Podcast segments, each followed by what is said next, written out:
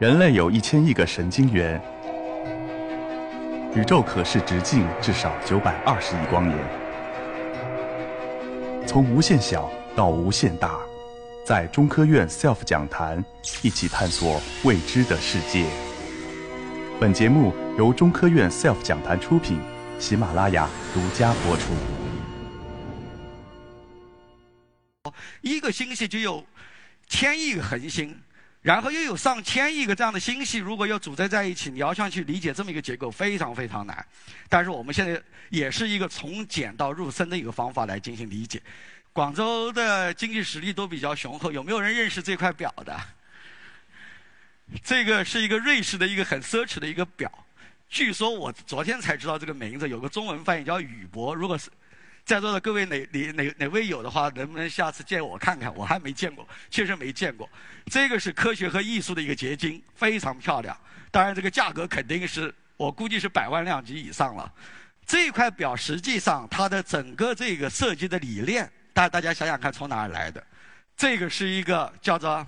安提凯斯拉的行星，这个是一个装置，这个装置是一个两千年前的一个沉船当中找到的。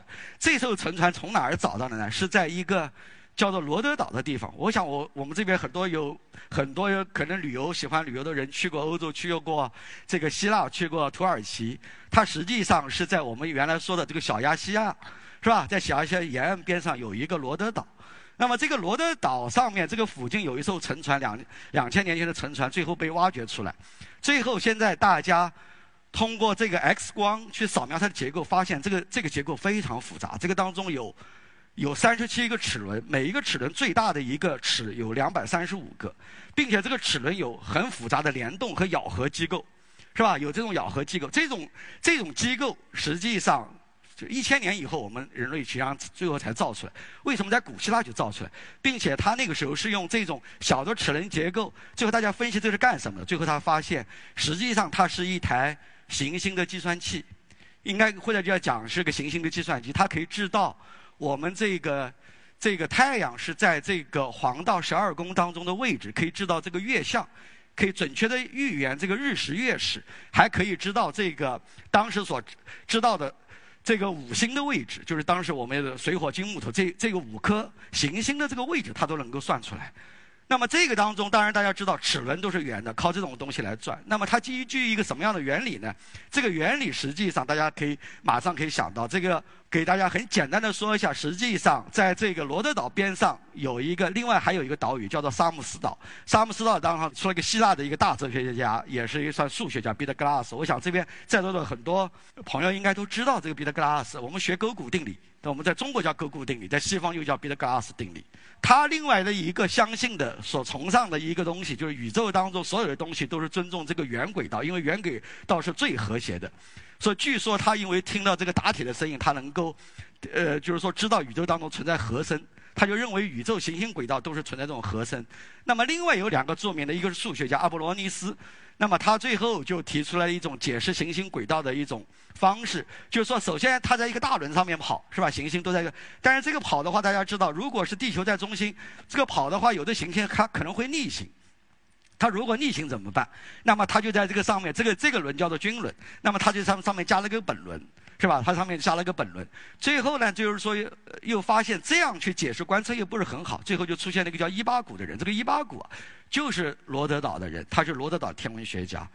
岁差就是他发现的。那么他实际上最后他把这个地球的位置，就是说我稍稍偏离一点中心，这样的话，这个行星运动轨道就不是一个完全均匀的一个运动。那么最后到了托勒密这儿，他综合了他们所有的这些成就，提出了一个地心说。其实这个地心说啊，大家对他的评价可能有一点问题。为什么？实际上这个地心说是人类第一历史上第一个可计算的宇宙模型，它也是理论和观测相结合的一个典范。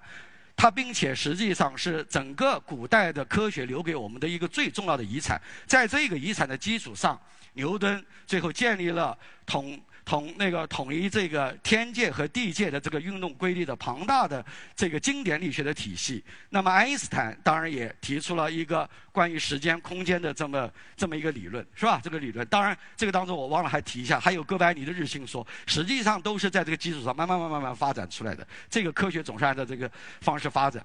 那么这个除了特勒密这个他的这些理论以外，有一个还有一个很重要的，其实给我们留下来的。他把一个相当于提出一个重要的概念，就是数学上面的。就是说，要说起来，这个弟兄说错的没这么多。如果单纯从数学上考虑，那么任何一个复杂的运动都是可以用这种圆周运动的方式把它组合起来。这个我们大家学数学的人可能都知道，这就是傅立叶变换。一个任何一个复杂的一个圆周运动。就是说，一个复杂的一个周周期性的运动，你总是可以用这个一个小的圆周运动来把它组合出来。那么，这个实际上也就奠定了我们下面在对宇宙进行最复杂的这些问题的一个研究的一个基础。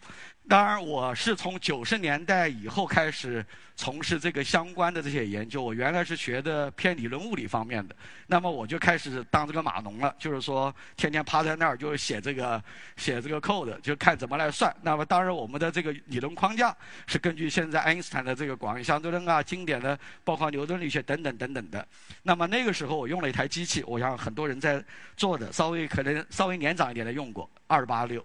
这个二八六的机器的内存只有十六兆，是吧？那个时候我的第一个数值模拟的程序就在这个机器上当时做出来的。那么我们怎么算呢？我就想很简单的就过去了。我们把所有的这个宇宙的星系啊，这些所有的天体，当然我们不可能说很大，因为呢，就是把这些东西都放在一个网格上面，然后把这些网格上的数据全部把它送到这个计算机里面去。首首先送到这个内存当中去。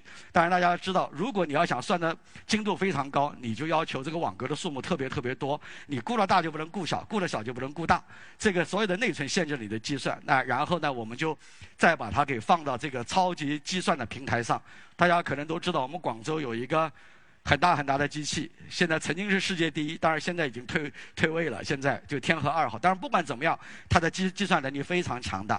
好了，那么我们在很多年前就我们就曾经有四家单位启动了一个叫做盘古模拟计划。那么这四家单位包括中国科学院的紫金山天文台。这个国家天文台、上海天文台还有中科院网络中心，我们一起提出了一个 用高精度的数字模拟去解析暗宇宙当中的结构形成。大家可以看一下我们当时的一个盘古模拟的这么一个场景。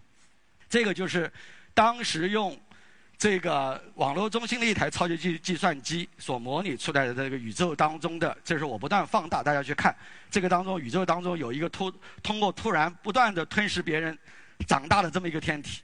是吧？这个天体它的大小是银河系的一万倍，是吧？这个大家能够看到这么一个天体。整个这个计算，实际上我们当时在做这个模拟的时候，是用了三百亿个粒子，同时在跟踪两千亿个方程将近。就是说，一直就是说通过这种超级计算。但是现在这个随着计算机技术的发展，我们现在实际上在在天河二号上能够跟踪甚至上万亿个方程的这样同时在那儿算，就是来跟踪这些粒子的演化。是吧？这个就就可以来来看出来，大家可以看这个图景，图景非常非常壮观的这么一个场景。这个当中的那个很大的那个就是一个星系团，它包括了将近一万个像银河系大小的这么一个星系。那么我来给大家再看一下这些结构是通过我刚刚说的这些吞噬过程是怎么产生这个这个这些互相的这些吞噬的过程的，是吧？通过吞噬啊并合，大家可以看，开始的时候非常非常均匀，然后这个宇宙的结构就开始形成了。是吧？这些所有的结构就开始形成了。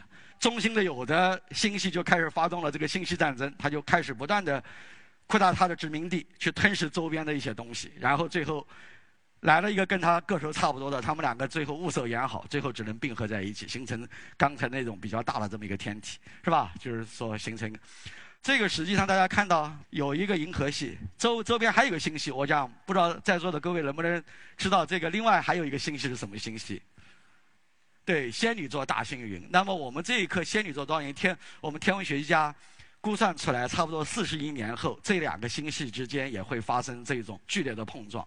但是碰撞其实不用担心，一个是那个时候实际上太阳系也没了，即使太阳系还存在的话，那么这种星系之间的战争，实际上是这个帝王之间的战争。对这个恒星，对我们星，尤其行星，如果人类还存在的话，实际上老百姓的生生活没有，就是说没有任何影响。它这个只是帝王之间这种两个两个帝国之间的战争，啊，对对老百姓没有影响。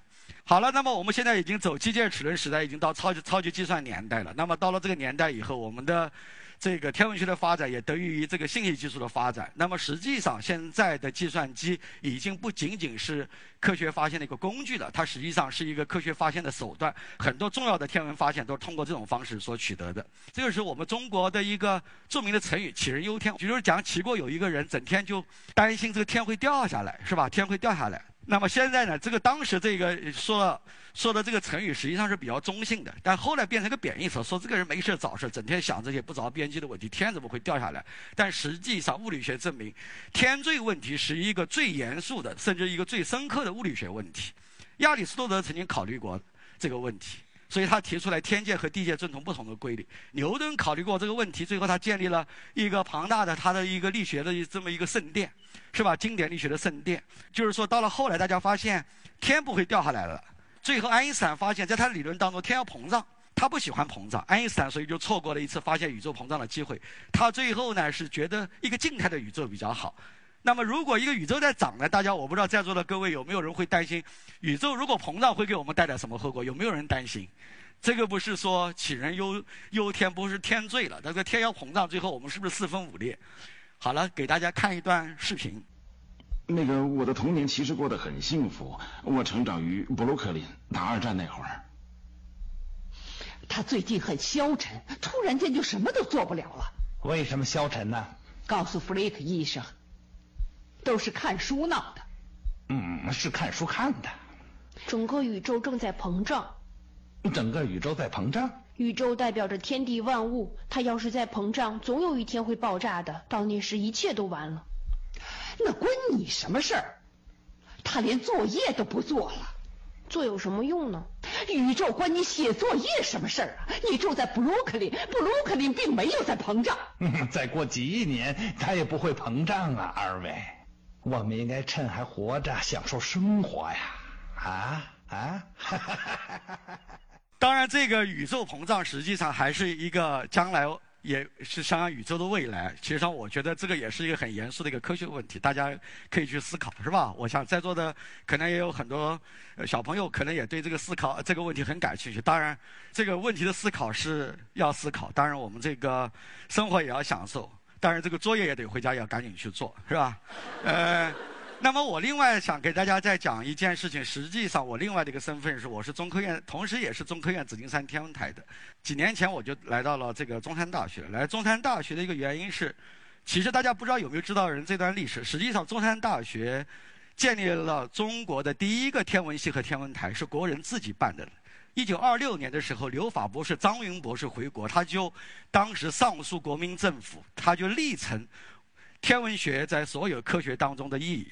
当然，大家知道，到五十年代、五十年、五二年以后有一个院系调整，那么我们整个中山大学的天文系都整体搬迁到现在的南京大学。实际上，南京大学大家知道是天文系最牛的一个学校，那么它实际上是从从中山大学迁移过去的。那么实际上，从二零一一三年开始，中山大学想。想传承这个传统，这种天文的这种传统，就恢复这种天文系。当然，我我想这个是一个非常非常好的举措。大家知道，广东是改革开放的前沿，是吧？那么它的这个经济实力非常雄厚。那么这几年，它对基础科学的研究也有不断的一些投入。当然，我们不但要做一些民用的一些实用的一些科技，当然我们更需要仰望星空。我今天的演讲就到这儿，谢谢大家。